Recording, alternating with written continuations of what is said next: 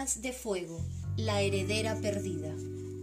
Primera parte, Los confines del océano. Capítulo 1. Una ola rugió en la orilla de la playa y rompió contra las garras de tsunami. La dragona clavó las arpas membranosas en la arena húmeda y el viento hinchó sus alas azules. Levantó la cabeza para respirar el salvaje aire marino. Ese era el lugar donde se suponía debía estar. Aquel era su océano. Dejadme adivinar, dijo Gloria tras ella en tono burlón, cambiando la voz para imitar a la de su compañera. Chicos, respirad profundamente el olor de la libertad. La libertad huele a mucho pescado, observó Nocturno, y siendo sincero, es tan horrible que no puedo dejar de arrugar la nariz. Me encanta, respondió el ala marina. Por fin podría recuperar todo lo que los garras de la paz le habían robado. La habían mantenido presa toda su vida en aquella montaña rancia y deprimente, cuando se suponía que ella debía estar allí afuera, volando, nadando y viviendo como un ala marina de verdad.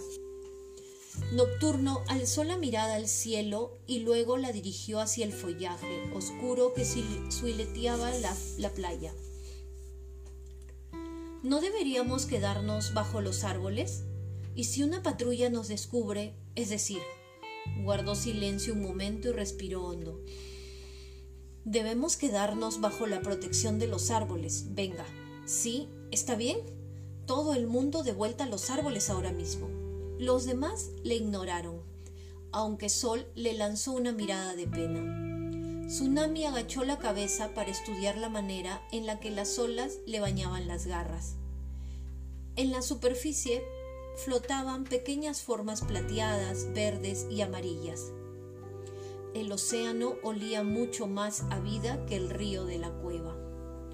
Solo había pasado una semana desde que habían huido de sus guardianes era difícil llevar la cuenta del tiempo que habían estado atrapados en la prisión de los alas celestes.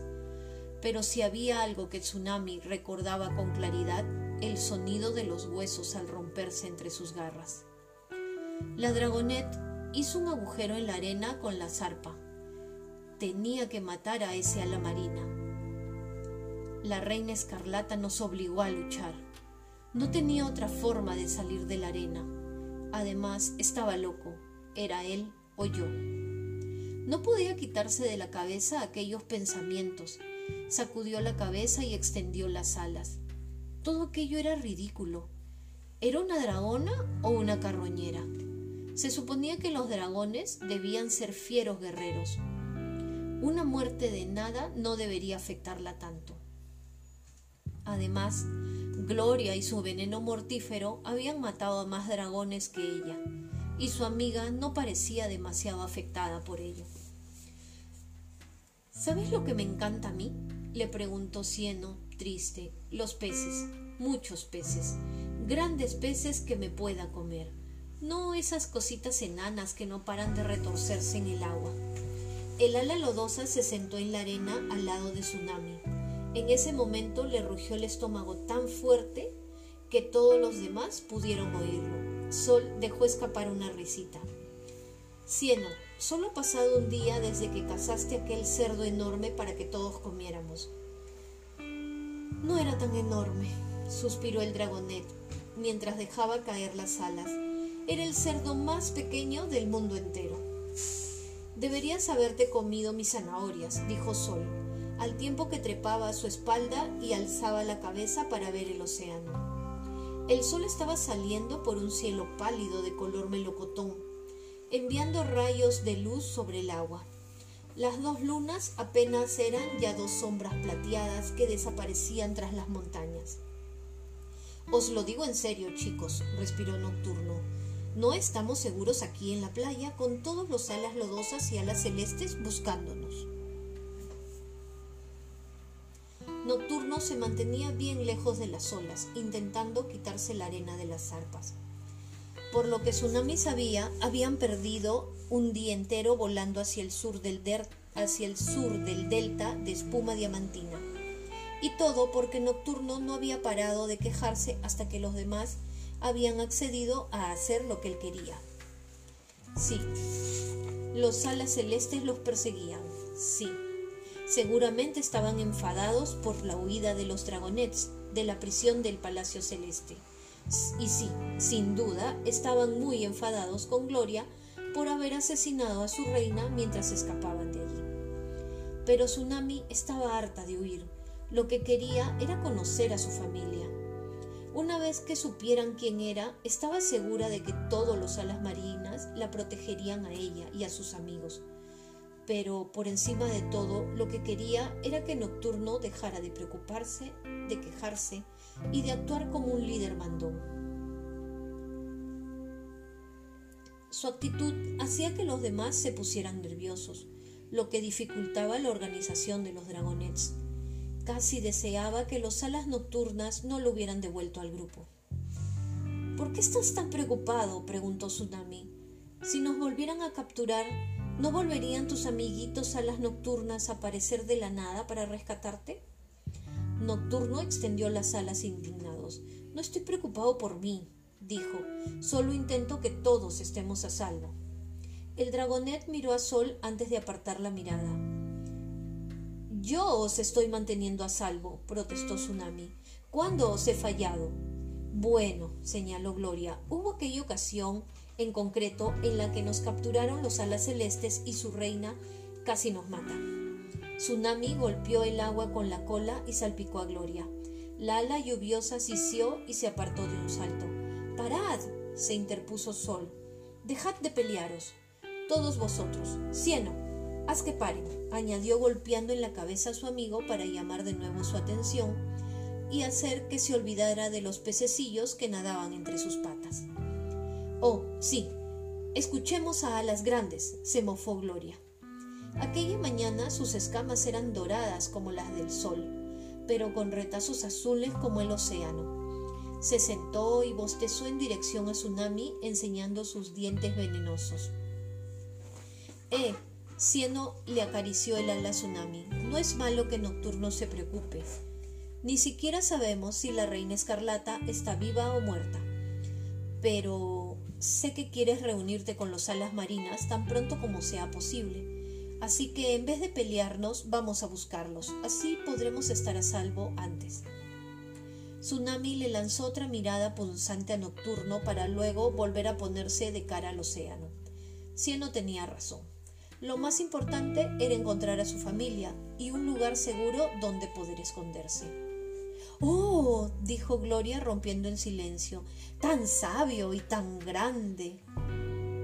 Eso mismo pienso yo, le contestó Sol, rodeándole haciendo el cuello con los brazos. Nocturno se sentó sobre la arena envolviendo con la cola las garras traseras, con un aire bastante melancólico. Gloria replegó sus alas doradas. ¿Y ahora qué?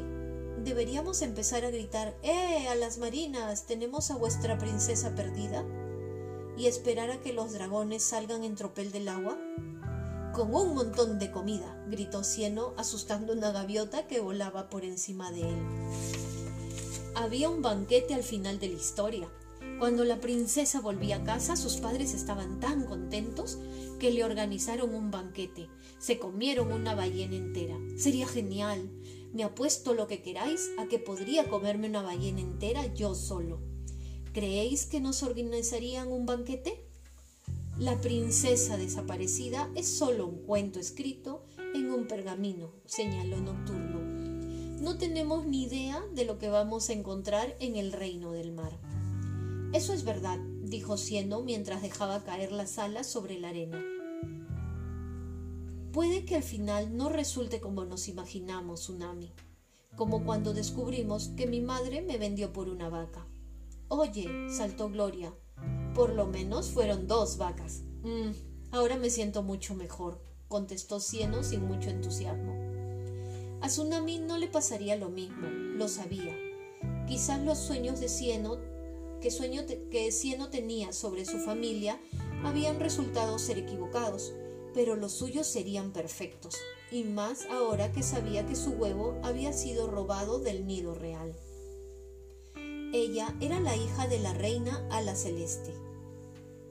No solo eso, sino que, según le había contado Nocturno, ninguno de los dragonets hembra de la reina había sobrevivido hasta la edad adulta. Tsunami era la única heredera al trono marino que seguía con vida. Un día ella misma sería la reina de los alas marinas. Algún día tendría que luchar con su propia madre hasta la muerte para conseguir el trono. Pero aquel día podía estar tan lejano como ella quisiera no era algo de lo que debiera preocuparse en aquellos momentos. Extendió las alas y respiró aire salado que traía espuma de mar. Por el rabillo del ojo seguía viendo a las diminutas criaturas que saltaban sobre la arena mojada y desaparecían de nuevo. Podría bucear y buscar el palacio de los alas marinas, sugirió. Ahí, ahí fuera, Nocturno pareció alarmarse. Extendió sus alas y se sacudió la arena, pestañando con aire inquieto. ¿Dónde si no crees que podría encontrar a los alas marinas? le preguntó la dragonet. Nadar en el océano no será lo mismo que nadar en el río subterráneo de una cueva, la reprendió Nocturno. Hay corrientes mucho más fuertes, olas impredecibles y cosas enormes con dientes. Yo soy una cosa enorme con dientes, sonrió Tsunami dirigiéndose a él. A él no le hizo gracia. No es seguro, y si te perdemos... En ese momento Tsunami deseó borrarle de un zarpazo la expresión preocupada del hocico. Nocturno, no seas tan aguafiestas, intervino Sol. Tsunami puede lograr cualquier cosa. ¿Cómo se supone que va a volver a casa con su familia si no se adentra en el mar? Oh, no. Cieno se puso de pie en un salto, salpicó arena en todas direcciones e hizo que Sol casi se le escurriera de la espalda. Por suerte, la dragonet fue más rápida y se agarró a su cuello, lanzando un grito. Un montón de arena, conchas y cangrejos asustados salieron disparados cuando Cieno sacudió la cola. ¡Para! pidió Gloria mientras se cubría los ojos. ¿Qué pasará con nosotros? dijo Cieno batiendo sus grandes alas marrones. No lo había pensado. No podemos ir contigo al Palacio Marino, Tsunami. No podemos respirar allí abajo. ¿Cómo vamos a mantenernos juntos si tú estás bajo el agua? dijo señalando el océano. ¿Qué se supone que vamos a hacer nosotros? Tsunami adoraba cielo, a Cieno cuando lo veía tan preocupado. También le encantaba darse cuenta de que había tardado todo un día en llegar a la conclusión de que el reino del mar estaría bajo el agua. ¿En serio? le preguntó Gloria a la lodosa. Después de todas esas lecciones de geografía, ¿ni una sola se te ha quedado grabada en tu dura mollera? Cieno se giró trazando un círculo confuso. Los cangrejos se le escurrían entre las enormes garras. ¿Qué? Los alas marinas también tienen un palacio fuera del agua, les explicó Nocturno con su voz de ¿Veis cómo tendríais que haber estudiado más? para poder recibir a sus invitados, como a su aliada, a la arenosa Ampolla. Está situado en una isla en medio de la bahía de las mil escamas. Cieno se volvió a sentar con un suspiro de alivio y Sol le apretó afectuosamente el hombro. Yo tampoco me acordaba de eso, lo animó. Entonces nos dirigimos allí, ¿verdad? No tan rápido, la cortó el dragonet a la nocturna. Ambos palacios, tanto el que está bajo el agua como el que no, están escondidos. Así es como han conseguido durar tanto en esta guerra, incluso sin tener un aliento de fuego como el de las otras tribus. Nadie puede encontrarlos y atacar sus hogares. En eso se parecen a los alas nocturnas, dijo Gloria. No se parecen en nada a los alas nocturnas, gritó Tsunami.